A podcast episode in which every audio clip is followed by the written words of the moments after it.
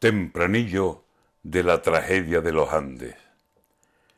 Muchas veces, cuando hablamos del horror de pasar hambre, tendríamos que recordar circunstancias especiales.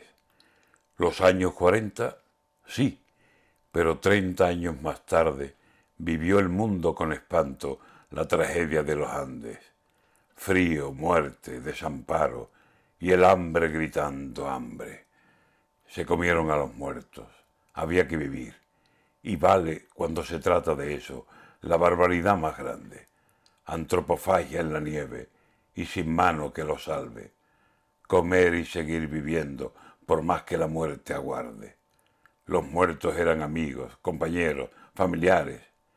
Dios nos libre de esa hora en que desbocada el hambre, con tal de sobrevivir, come de sus propias carnes.